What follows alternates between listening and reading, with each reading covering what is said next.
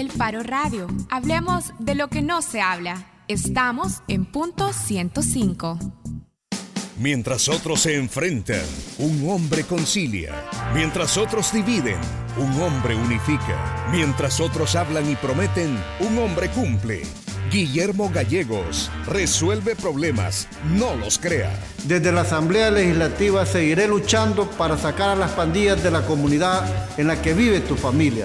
Por ello, cuento con tu voto. Con Guillermo Gallegos, ganamos todos. Por eso, Guillermo Gallegos debe ser diputado. ¡Gana! ¡Gana! Él es Vicente, el doctor del que habla la gente. Cercano de buenos sentimientos. Trabajó por nuestros medicamentos. Prometió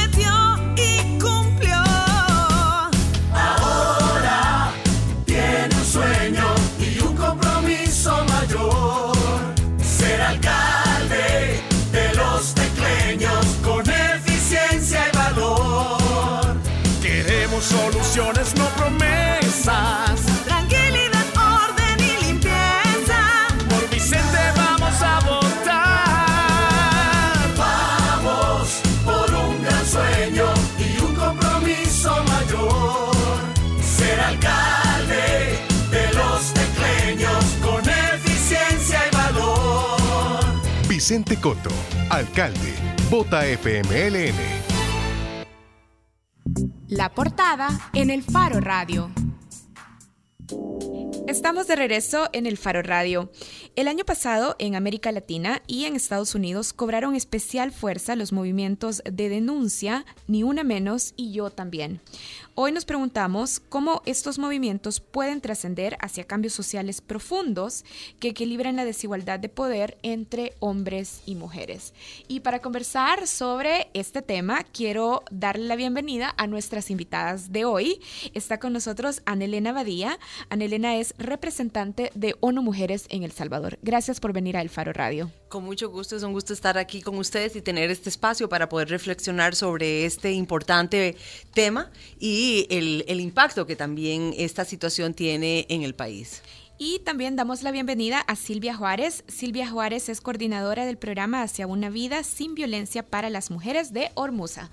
Gracias Silvia por venir. Hola, muy buenas tardes. Eh, bueno, es pues una alegría siempre poder compartir con ustedes y hablar también de esos temas que pueden ser tristes, cotidianos, pero que es necesario también desmontar esa cultura. El año pasado por ejemplo, el movimiento Me Too, yo también, fue muy importante para denunciar situaciones de acoso y, abuso sexual que las víctimas habían mantenido en silencio durante muchos años por la situación de poder del agresor, por la normalización del abuso o incluso por la vergüenza. Pero más allá de la, de la denuncia pública, ¿cuánto pueden aportar estos movimientos de denuncia en redes sociales? Para reducir la desigualdad y el poder que se ejerce desproporcionalmente en las relaciones entre hombres y mujeres. ¿Cómo se trasciende de eso, de la denuncia pública en redes sociales a cambios sociales mucho más profundos y sostenibles? Claro, ese es el desafío, justamente me parece que lo has planteado muy bien, ¿verdad? Y yo creo que la importancia del movimiento de denuncia es que, en primer lugar, un poco Silvia lo decía, evidencia una situación, ¿verdad? Que se da en la realidad, pero que muchas veces no la vemos de manera adecuada como lo que realmente significa. Y en este caso como una situación de violencia contra las mujeres. Estamos hablando de violencia contra mujeres adultas. Luego podríamos, ¿verdad?, eh, separar lo que es la violencia y sobre todo la violencia sexual contra menores de edad, porque cada una también tiene su propia dimensión, es diferente. Pero en el caso, digamos, de, de lo que es el acoso sexual, el que viven muchas mujeres cotidianamente en las diferentes actividades en que se desenvuelven, como fue el caso, por ejemplo, de las actrices en los Estados Unidos.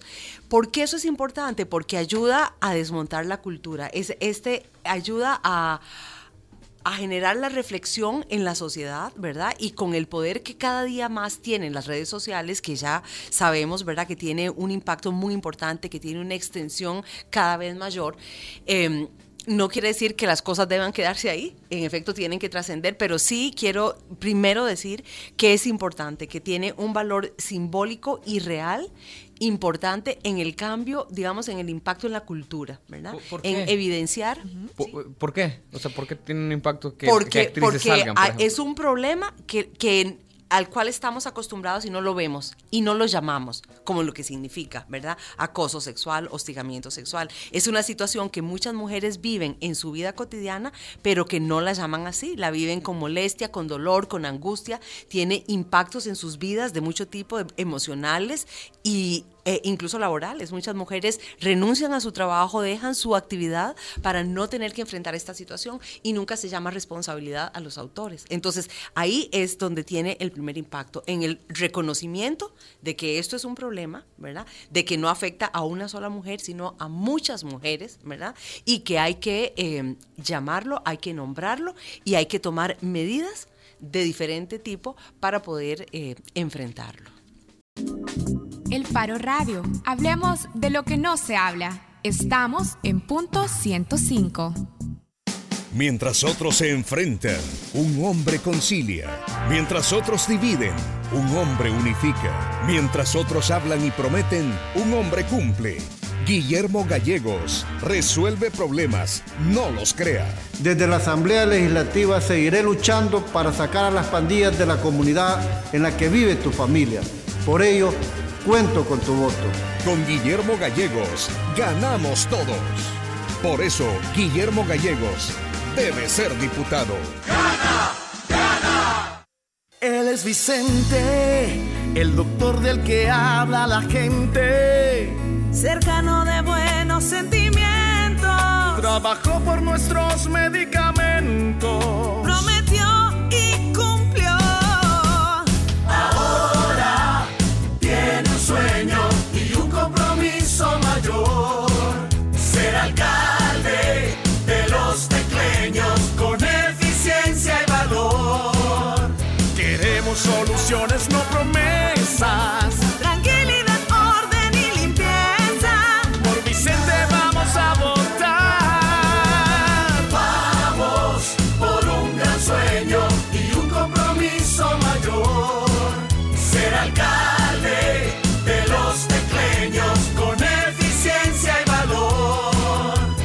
Coto, alcalde.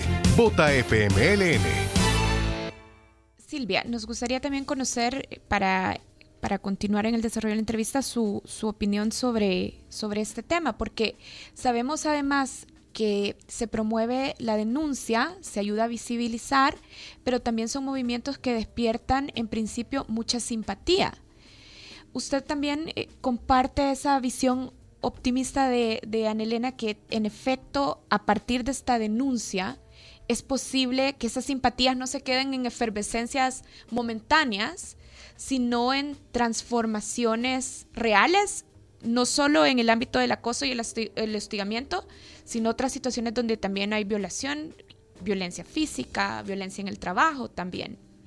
Fíjense que yo tengo eh, dos valoraciones. Primero, me parece de que comparto con Elena de que es un aspecto positivo el que se rompa la visión de que es un caso privatizado. Generalmente cuando un caso llega a un tribunal, ves entre A y B y no se evidencia que responde toda una cultura y a toda una estructura social que valide esta práctica. Entonces, el- el- me parece a mí que este movimiento Me Too funcionó para eso pero me parece que todo lo estructural de fondo que puede estar que, o sea, por ejemplo, en la realidad salvadoreña nosotros identificamos al menos seis mecanismos, ¿verdad?, en los que esta cultura se permite instalarse. Si esos mecanismos no se trastocan, o sea, aunque haya movimientos como este, aunque nacieran aquí en El Salvador, van a impedir siempre que se trastoque lo esencial. ¿Cuáles mecanismos, Silvia? bueno, el primero es esa cultura de la violación donde eh, hay, digamos, como una prerrogativa, se considera que lo sexual es una prerrogativa masculina y que las mujeres en todo caso somos valoradas a partir de si respondemos a los deseos de los hombres. Por ejemplo, en el caso del acoso, el tipo de vestido. ¿verdad? Las mujeres nos volvemos guardianas de nuestra, de nuestra, de nuestro atractivo, pues de nuestro eh, cuerpo, de cómo lo mostramos, ¿verdad? Si esco- hay un escote muy pronunciado, probablemente yo estoy insinuando eh, a los hombres o pidiendo algo a los hombres. Siempre todo respecto a las necesidades de los hombres. Luego también eh, nos parece que hay eh, como una tendencia a la repetición en todo el entorno, digamos, desde la música, eh, los programas, eh, los referentes masculinos que tenemos están constantemente haciendo estas prácticas de, de acoso y de invasión a las decisiones de las mujeres y a sus cuerpos sin que haya un reproche social al mismo, o muy poco. Luego viene un mecanismo que me parece que es uno de los más fuertes y más lacerantes en la sociedad salvadoreña, que es la impunidad. O sea, acabamos de ver un locutor de radio que ya está puesto en su horario normal de locución, eh, tras toda una, eh, un- una situación bastante grave de victimización, un señalamiento muy fuerte, pero el mensaje detrás a las víctimas es, o sea, ni aunque rompas ese silencio que constantemente se están inventando, alza la voz, ¿verdad? Habla, ¿verdad? Denuncia y nos invitan a eso, pero no vemos campañas tampoco en el sentido de decirle a los hombres, dejen de acosar, dejen de violar, o sea, no se mata.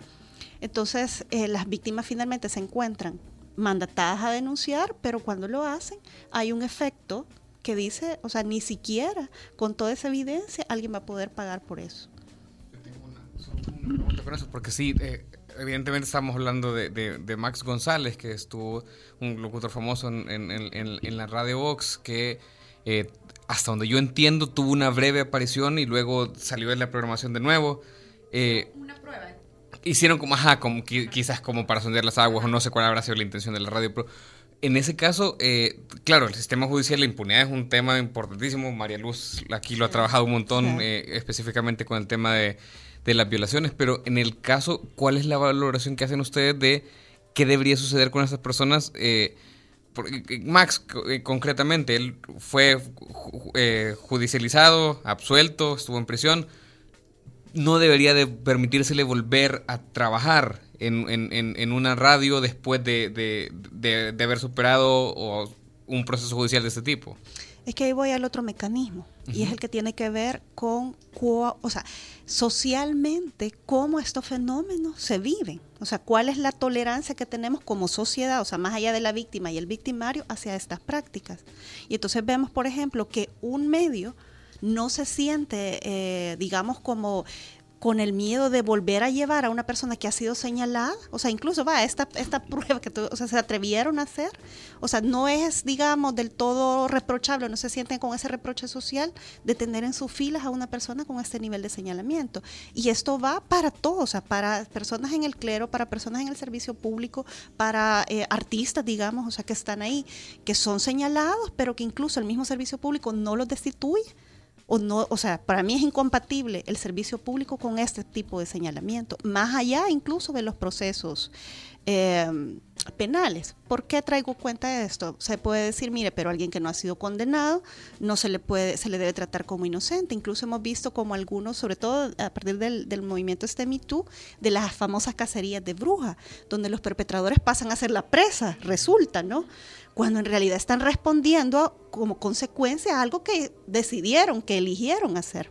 Entonces, también de la misma forma en este juzgamiento social nos parece que el reproche no solo puede eh, limitarse, sobre todo en un sistema judicial como el nuestro, a ese tipo de decisiones, sino también socialmente cómo vamos, quién siente vergüenza por este hecho.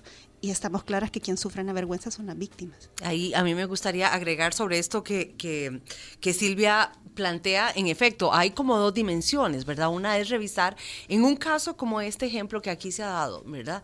En el que parecía que había suficiente evidencia, ¿verdad? Habría que revisar, por un lado, cuál fue la actuación del Poder Judicial, ¿verdad? La valoración que hizo de la evidencia que había, porque pareciera ser que era un caso muy documentado donde había mucho testimonio y mucho otro tipo de evidencia que demostraban que había habido una conducta inapropiada o un abuso sexual o una violencia sexual contra, eh, eh, contra una mujer. Eh, entonces, bueno, por un lado creo que eso amerita revisar, ¿verdad? Desde la institucionalidad, cuál es la respuesta que la institución está dando, porque eh, e- ese es el problema, digamos, las mujeres se atreven a denunciar, pero si el Estado no responde con sus instituciones, con los procedimientos, con el marco legal que hay, esto genera más frustración y echa para atrás a las mujeres, ¿verdad? Una mujer que ha vivido un proceso que es desgastante, en el cual ella se expone ante toda la sociedad, ¿verdad? Eh, una dimensión muy, muy mm, sensible de su vida, ¿verdad? Y de su ámbito privado que la expone ante todo. Eh, entonces, si ella no encuentra una respuesta adecuada en el sistema legal, eh, ¿verdad? Ya tenemos ahí un problema. En el caso concreto de esta mujer, pero también, como dice Silvia, esto tiene efecto para toda la sociedad, porque es un mensaje para muchas otras que van a decir, ah, no, yo no me voy a exponer. Si esta pobre mujer fue denunció, salió en los medios y todo el mundo supo quién era, cuál fue la situación que se dio y finalmente los jueces no encontraron eh, suficiente prueba, ¿verdad? O no, no valoraron que la prueba era suficiente para condenar. Entonces, esto es un mensaje para muchas otras que entonces mejor no lo van a hacer. Pero por otro lado está la parte social que dice Silvia que en efecto, ¿verdad? Es donde también las instituciones, ya no solo el Estado, sino todo tipo de instituciones este, eh, públicas y privadas, ¿verdad? Tienen que tener una política también de no tolerancia o de tolerancia cero frente a estas, eh, eh, a este tipo de conductas o situaciones de abuso o de violencia sexual contra las mujeres y, y- y contra Justamente niñas y niños. Sobre eso de la tolerancia, porque vaya, ya mencionaba Silvia lo de la repetición en el entorno sin reproche, que yo creo que trasciende a la música, por ejemplo, que está hablando de sí, vente para acá, te pongo como sea. Pero, ¿qué pasa cuando no solo somos las mujeres quienes hemos normalizado esto, sino las instituciones? Vea que es como, pero es que eso es súper normal, es convivencia entre compañeros de trabajo o incluso cuando la violencia sucede dentro de las parejas, ¿no? Que hay gente que cree que eso no existe. Entonces, ¿cómo eh, a dar ese paso, el, cómo empieza a generarse ese cambio, incluso desde de, nosotras mismas, ¿no? De las mujeres de, de entender que eso no es una situación normal y que está, está siendo violentada nuestra, nuestra integridad. Sabe, fíjese que a mí me parece que uno de los aspectos que es necesario que primero develar, o sea, todo este trasfondo que hay en cada, en cada hecho como este y en cada respuesta que vemos que no nos parece coherente, ¿no? Por ejemplo, eh, a mí me parece que es interesante analizar cómo tras una agresión como esta, no solo se usurpa el cuerpo, no solo es la corporalidad como un empujón o algo, sino que hay también una usurpación a la verdad y a la credibilidad de las víctimas. Cuando esto ocurre, hay un permanente ataque, o sea, se vuelve permanente y se queda instalado en la vida de las víctimas. Entonces, ¿cómo las víctimas sobreviven hasta esto y qué poder puede ser eh, superable ante esto? Entonces, nos parece que hay, eh, por ejemplo, incluso como usted dice, o sea, esas prácticas que dicen, no, mire, era una, una forma de cotejo, ¿verdad? Desafortunado, o es una interpretación suya, incluso las disculpas de algunos funcionarios que han dicho, mire, nos disculpamos por porque herimos la susceptibilidad, ¿verdad?, de la víctima. O sea, ¿qué está diciendo? Está hablando del caso del viceministro. Exacto, de entonces, seguridad. cua- exacto, cuando dice entonces, ¿quién es- ¿qué está queriendo decir? O sea, era usted la que andaba sensible, no fui yo el que traspasé una barrera de respeto. Entonces, cuando entendemos que ese descrédito a las víctimas y esa usurpación a la verdad se queda instalada, nos podemos dar cuenta también de que el proceso para sanar y para romper los silencios es mucho más difícil sobre todo porque hay un, o sea, las víctimas pasan a ser cuestionadas, o sea, constantemente, están en el estado de la eterna sospecha, ¿verdad? Mire, pero cuando dijo que no, o sea, realmente le, se dio a entender, fue claro ese no. Entonces las víctimas incluso tienen que estar probando el tema del consentimiento. Entonces, por ejemplo, Suecia, entiendo yo, ha hecho ya un, un cambio eh, sobre la prueba. de que la carga de la prueba pasa a que el consentimiento lo deben probar los agresores. Ahora bien, el consentimiento en sí mismo me parece que es algo cuestionable. Porque incluso algunas feministas dicen, ¿verdad? El sexo no se trata de sexo consentido, sino sexo deseado. Y ahí es interesante ver que la definición que da nuestro Código Penal del acoso sexual dice que una conducta que fuera indeseada. Incluso va más allá del daño, o sea, que tengo que probar si realmente me causó un daño, me dejó eh, incapacitada o con un nivel de trauma, sino que lo que dice es simplemente con que usted no lo desee. Hablemos ah, del consentimiento. Sí, Vos querías hablar también de la carga de las pruebas. lo que pasa es que eh, Ajá. esos son términos bien técnicos. y Yo también me- Ajá, me yo gustaría quería que porque- habláramos del para que consentimiento. nos entienda Ajá. alguien que no es abogado, Sí, que nos entiende, pero ustedes son expertas en eso y por eso me gustaría preguntar. Eh, vaya, el, el Código Penal incluye un delito que se llama falso testimonio, o sea, por- porque los falsos testimonios existen en la generalidad de toda la sociedad. Y estamos hablando ahorita justamente de la credibilidad de las víctimas. Exacto. ¿Qué, qué, qué filtros debería tener eh, el sistema judicial para probar? Porque vaya, o sea, ¿cómo se prueba el consentimiento? Un homicidio se prueba con el cuerpo, lavado de dinero con los depósitos en las cuentas. ¿Cómo se prueba el consentimiento en, en- en judicialmente y, y ya no solo judicialmente, sino que cómo se prueba eh, ajá, eso. Es que precisamente eso es lo- una de las cosas más cuestionables en nuestro sistema de justicia y sobre todo en el sistema penal que tiene una valoración de la prueba, digamos. A ver, la sana crítica que se basa en qué? La experiencia común, la experiencia común que es que los hombres acosan y las mujeres toleran. Entonces ya dije de entrada ahí es- vamos mal. Eh, luego la ética. ¿Qué ética? O sea, que los servicios públicos tienen un filtro de, por ejemplo, de considerar que las personas en servicio público deben ser las primeras de garantizar un respeto hacia la feminidad, hacia las mujeres. También hay otro reparo ahí. Y entonces, ¿qué pasa? Eh, este tema del consentimiento se vuelve contra las mujeres, primero porque son ellas las que deben demostrar que claramente dijeron que no. Ajá. Entonces, vean, qué interesante porque cuando usted revisa las definiciones de consentimiento en cualquier diccionario le dicen que incluso el consentimiento puede ser la resistencia, el aguantar, el tolerar. Una mujer que va pasa por un taller de mecánica y empiezan a decirle cosas, ella sabe que está en una desigualdad total de poder frente a esos perpetradores. Se va a atrever a decirles no, a decirles no me molesten, o sea, ya déjenme en paz. Probablemente que no ella siga de largo. En el sistema judicial la valoración de esa prueba, de ese consentimiento sería, si usted no dijo que no, es porque en realidad estaba tolerando, sabía un consentimiento. Porque sí quería. Se puede interpretar como que sí lo quería, ¿verdad? Porque no resistió explícitamente.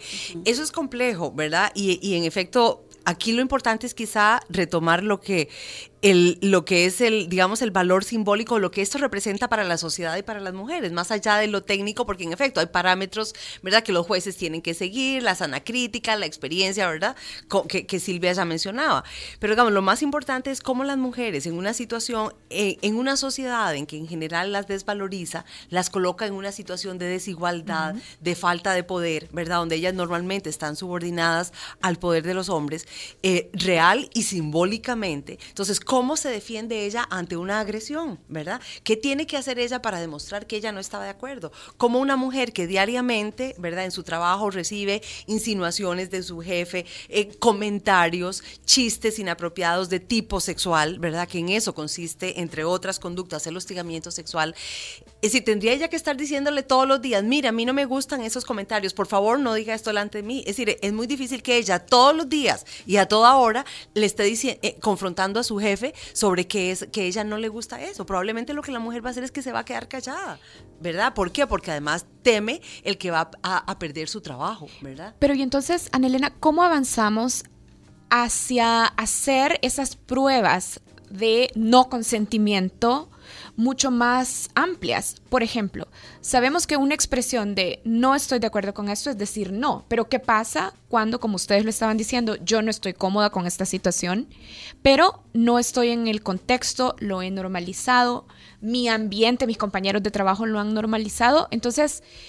¿Qué, qué qué es, otros elementos se tienen que incluir justamente para ampliar ese juicio sobre el consentimiento? Hay, hay muchas cosas que se pueden hacer y una sin duda es que tenemos que trabajar en algo que también ya Silvia mencionó y que es en desnaturalizar esas conductas que los hombres han crecido eh, creyendo que son normales y naturales, ¿verdad? Esas conductas de acoso, de hostigamiento, entonces hay que eh, trabajar mucho, ¿verdad? En lo que son las conductas no deseadas por parte de las mujeres. Cuando ¿verdad? nos dice desnaturalizar, nos está diciendo tenemos que hablar del tema, tenemos que ponerlo sobre la mesa en las discusiones de trabajo, y de la familia. Y eso no está bien. Es decir, no está bien que los hombres, eh, frente a las mujeres y sobre todo cuando son subalternas suyas, por ejemplo, en el ámbito laboral, por seguir con ese ejemplo, ¿verdad? Ellos estén haciendo chistes de contenido sexual que menosprecian a las mujeres o que discriminan a las mujeres, ¿verdad? O que las convierten en objeto sexual. Eso no está bien y eso hay que decírselos a los hombres. Y tenemos que trabajar en la educación desde los niños para que ellos sepan que eso no está bien, que las relaciones entre mujeres y hombres se basan en el respeto y en la igualdad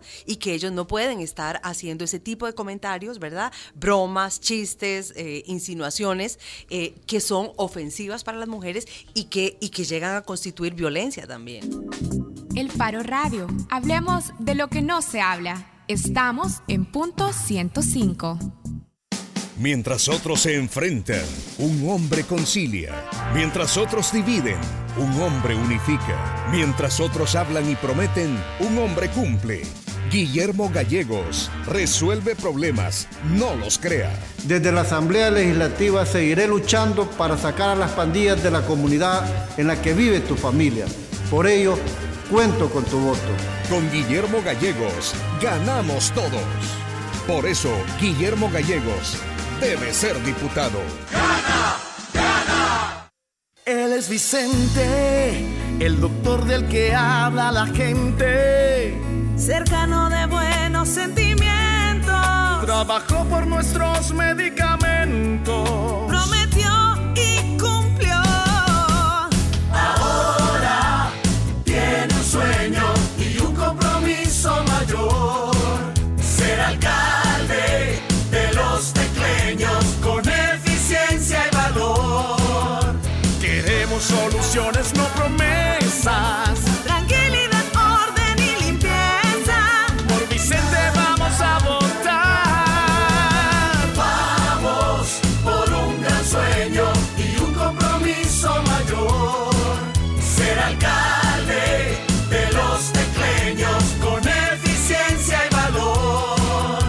Vicente Coto, alcalde. Vota FMLN. Creo que movimientos como el. Me Too, ya le voy a dar la palabra a Silvia, eh, han, han, han servido para que algunos hombres empiecen a reflexionar sobre dónde está el límite. Hay quienes, porque no entienden, se lo toman con humor o lo que sea, pero por eso me gustaría que pasáramos al ámbito de qué pasa cuando son ya relaciones establecidas, es decir, que es mi novio, es mi esposo, quien sea, porque se ahora, digamos, también en re- como esto ha sido mucho de redes sociales, en redes sociales ha habido quienes dicen, bueno, pero es que entonces ahora no le voy a poder decir cosas bonitas a mi novia, por ejemplo. O como, eh, cuál es el límite de hasta dónde puedo eh, ponerle la mano a mi novia o hacerle una mirada sin que esa sea considerada un menosprecio o que yo la estoy viendo. O sea, ese límite, cómo se ve ahí, dónde está realmente la barrera y que, porque al final lo que pasa es, ay, es que son exageradas y entonces quédense solas, etcétera, etcétera. ¿Sabe? Ah, recuerdo uno de los casos que circuló en redes sociales sobre un, eh, un vigilante que, que le dice buenas noches a, a una... A una eh, a Un una- McDonald's en joven. Nicaragua, ajá. Exactamente. Y le dice, eh, o sea, y todo el, el- el- el boom, digamos, que, que genera la noticia era de la exageración, ¿verdad? Cómo había una cosa, una palabra, un saludo, podía llegar a considerarse tan extremadamente como un acoso. Entonces ahí me parece que primero hay que entender que lo, o sea, y como dice Elena, y por eso decía, el tema de considerar que la sexualidad es una prerrogativa masculina, ¿verdad? Y que los hombres andan al acecho y nosotros somos la presa. Lo segundo es que puedo yo, digamos, enamorar a alguien sin invadir cuál es mi límite. Y miren, hay señales completamente claras. O sea, a mí me cuesta pensar que un hombre u una persona en general no pueda atender esas señales. Y eso te lo dicen las expresiones, el tono de voz, tu lenguaje corporal. Cuando alguien te dice una frase, incluso un buenas noches, con un tono que claramente no es un tono de respeto, uno también tiene una reacción. Y ante eso, una persona debe respetar. Entonces, incluso en las relaciones más íntimas, más de confianza, co- incluso parejas que pueden tener mucho tiempo, uno puede decir, mira, hay un tipo de cosas que no me gusta. O sea, me diste una nalgada, o sea, eso no me gusta. No lo vuelvas a hacer, hay una mirada. O sea, hay una serie de expresiones que hacen las personas para entender, darse a entender de que esta conducta no es deseada. Ana Elena, yo eh, solo para regresar a un punto que ya mencionaba también Silvia, y es eh, el, lo difícil que puede ser esto, probarlo ya no solo en el ámbito cultural, sino en- concretamente en un, una- un- un- un tribunal, una corte. Eh, hablábamos de, de invertir la carga de la prueba, que esto es, en palabras, lo más sencillo que puedo decirlo es un mecanismo que, por ejemplo, se ocupa en la ley de extinción de dominio, que usualmente uno es inocente hasta que se prueba lo contrario, pero en la ley de extinción de dominio la inversión de la prueba significa que yo como funcionario tengo que probar cómo hice estas cosas, o sea, ahí se invierte la prueba. Esta es una figura que, eh, lo digo, por ejemplo, ahorita estamos en campaña, un diputado que está viendo la entrevista podría decir, va, yo voy a proponer la reforma para que eh, en estos casos eh, no sea la mujer la que tenga que probar el consentimiento, sino que sea eh, la falta de consentimiento, sino que el hombre que el que tenga que probar el consentimiento. De eso estamos hablando. Exacto, ese, esa es una posibilidad, digamos, esto es algo que se ha discutido desde hace mucho tiempo y que, que tiene que ver sobre todo en casos en los cuales hay una desigualdad muy fuerte entre las dos partes que están en, en la situación, ¿verdad? Porque esto hace muy difícil para una mujer, por ejemplo, que es subalterna, ¿verdad? para seguir un ejemplo de, de- de tipo laboral, ¿verdad? Este, que, que ella diga, mi jefe me hace, me, me hace invitaciones que yo no deseo, mi jefe me hace comentarios como que qué linda que estoy, que qué guapa que vine hoy.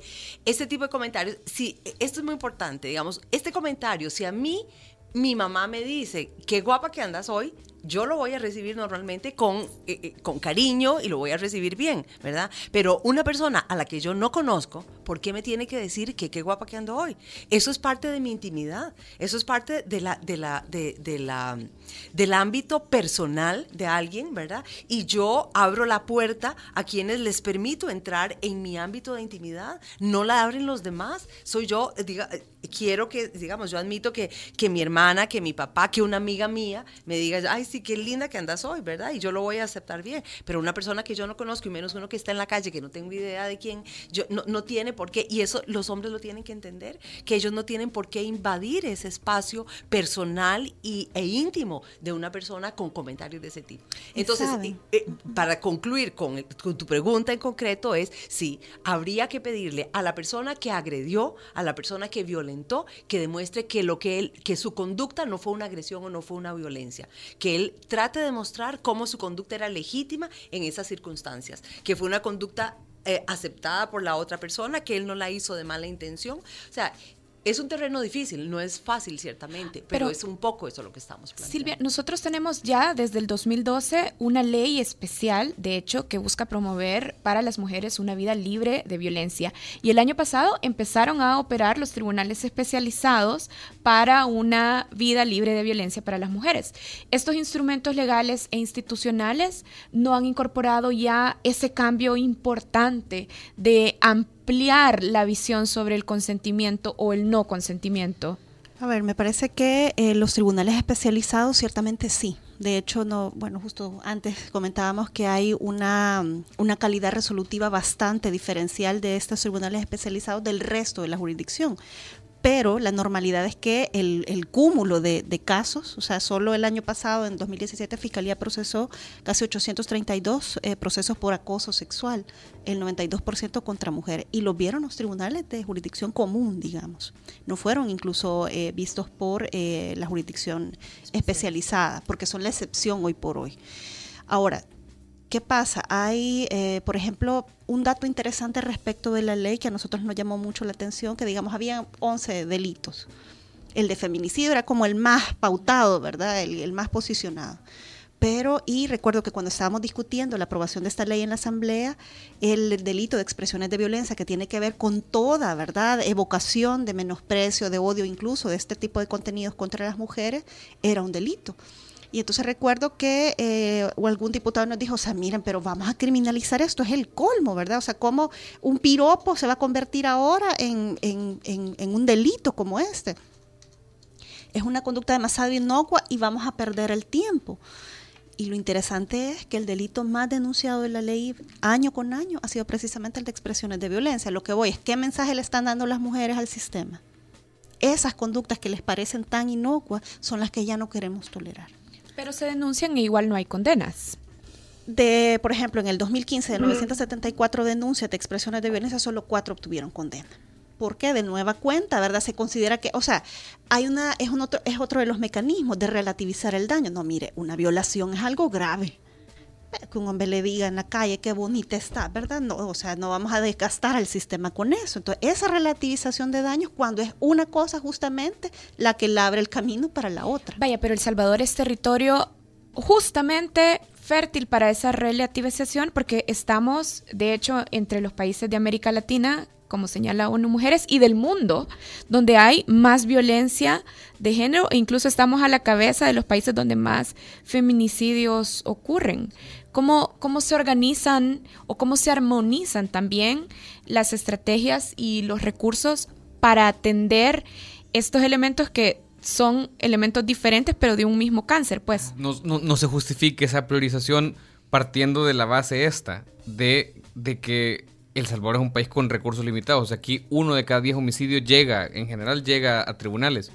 No, no, no hay ninguna base como para, para, para decir, bueno, está, es, correcto que se priorice. Eh, yo diría, perdón, es decir, hay una cosa muy importante. Violencia es violencia siempre, ¿verdad? Y tenemos que partir de eso y, y- cualquier forma de violencia es igualmente grave para las mujeres, ¿verdad? Igualmente va a causar daño.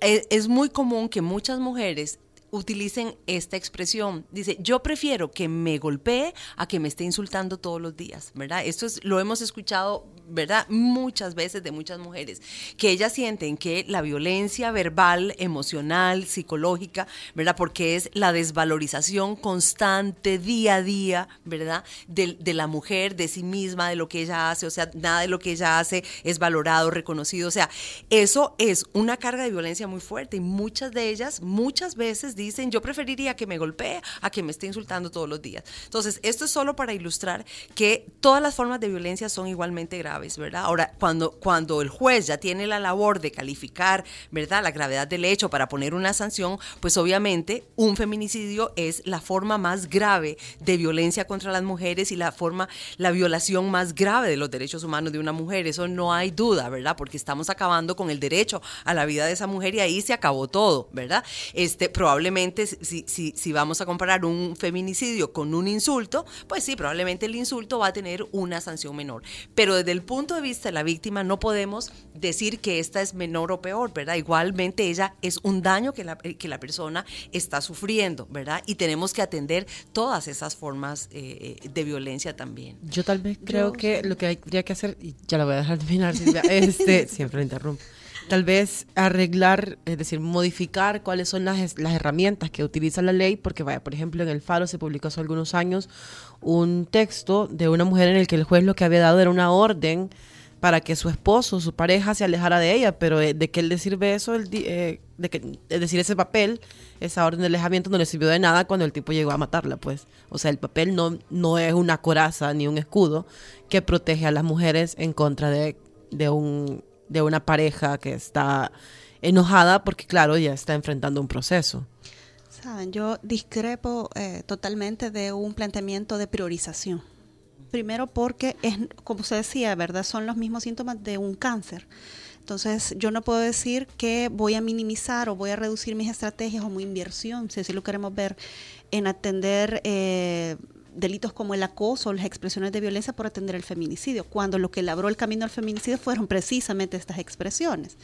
¿Qué sí pienso que hay que hacer? O sea, hay que primero hacer una revisión profunda de cuál es la equidad con la que el sistema procesa en general delitos no solo contra las mujeres, sino de las, o sea, vea usted los recursos que tienen asignados, por ejemplo, los tribunales o eh, de lo mercantil, por ejemplo. O sea, usted va y es un escenario distinto, o sea, hay música de fondo, son limpios, usted no ve gente en saco, hay, usted puede consultar su expediente en un escritorio, usted va a los juzgados de paz y usted es una hostilidad, usted ve personas privadas de libertad, usted ve a policías ahí, usted las paredes sucias, nadie lo atiende, nadie se escucha, todo se oye. Usted dice, o sea, realmente para quién opera la justicia, para quién están dotados los recursos.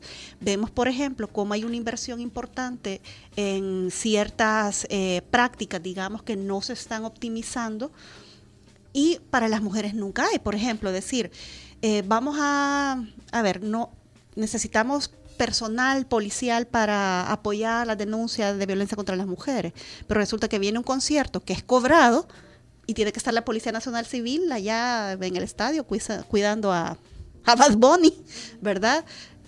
O sea, una dice, bueno, ¿por qué tendrían que estar cuidando si hay alguien que va a tener un, ingreso, que va a ser ganancia de ese, de ese mm, ¿verdad? De, ese acto, y para las mujeres no hay recursos. Lo mismo en el sistema judicial.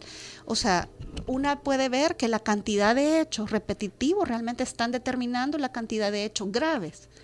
O sea, una sociedad que le dice a las mujeres que su cuerpo tiene que estar eh, determinado para otros, lo que está diciendo es que el feminicidio finalmente es un acto totalmente matemático porque su vida era prescindible, porque de entrada su cuerpo era para otro.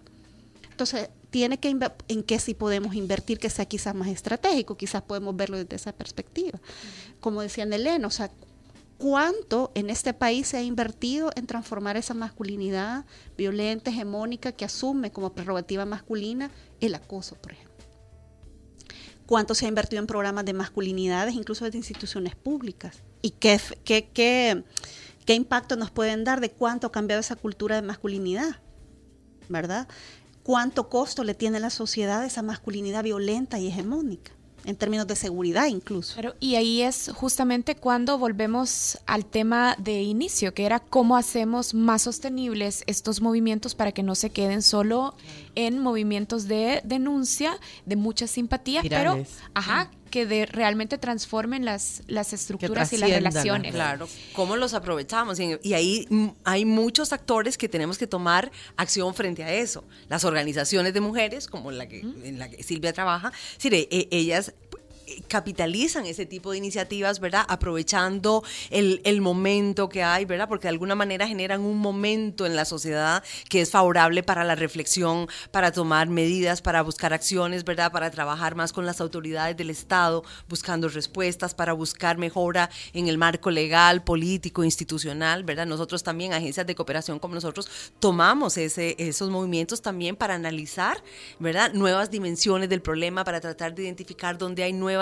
eh, o, ámbitos que quizá no hemos trabajado, nos llaman la atención sobre cómo buscar mejores respuestas, ¿verdad? En conjunto también con las instituciones del Estado y la sociedad civil. O sea, o ustedes, ¿verdad? Medios de comunicación, por ejemplo, también pueden aprovechar ese tipo de, iniciativas justamente para generar esto. Lo que ustedes pueden hacer que es generar también reflexión, transmitir mensajes, ¿verdad? Hacer pensar, porque sin duda hay que, eh, no, no debemos dejar que se queden ahí solo en ese movimiento, ¿verdad? Temporal, que eso es normal, ¿verdad? Hay cosas que ¿verdad? Surgen con mucha fuerza, después probablemente no se van a mantener igual, pero los otros podemos, los actores sociales podemos retomarlas y convertirlas en iniciativas más permanentes. Bien, bueno, se nos acabó el tiempo. Muchísimas gracias a las dos. Las vamos a tener que invitar nuevamente. De hecho, saludos a Mabel Quintanilla que en Twitter está diciendo que necesitamos parte 2 y 3. Así es que muchísimas gracias. Mucho gusto. Gracias a Ana Elena Badía, representante de ONU Mujeres en El Salvador, y a Silvia Juárez, coordinadora del programa Hacia una vida sin violencia para las mujeres de Ormusa. Y bueno, gracias a las dos, las despedimos aquí y también despedimos solo de este espacio de entrevista a María Luz Noches, no de la vida, te despedimos. No, todavía no. Ajá, pero Malu se va y yo me quedo con Nelson Rauda. Ya regresamos. El Faro Radio. Hablemos de lo que no se habla. Estamos en punto 105. Mientras otros se enfrentan, un hombre concilia. Mientras otros dividen, un hombre unifica. Mientras otros hablan y prometen, un hombre cumple. Guillermo Gallegos resuelve problemas, no los crea. Desde la Asamblea Legislativa seguiré luchando para sacar a las pandillas de la comunidad en la que vive tu familia. Por ello, Cuento con tu voto. Con Guillermo Gallegos ganamos todos. Por eso, Guillermo Gallegos debe ser diputado.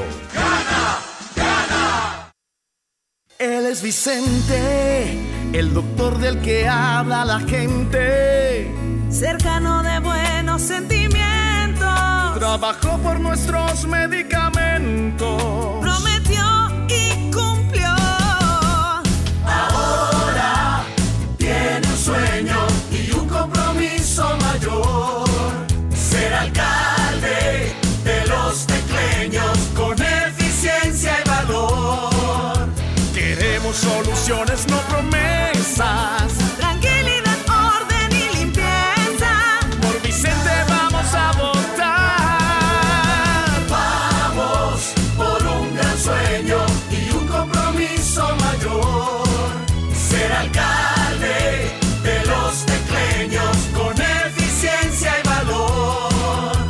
Vicente Coto, alcalde.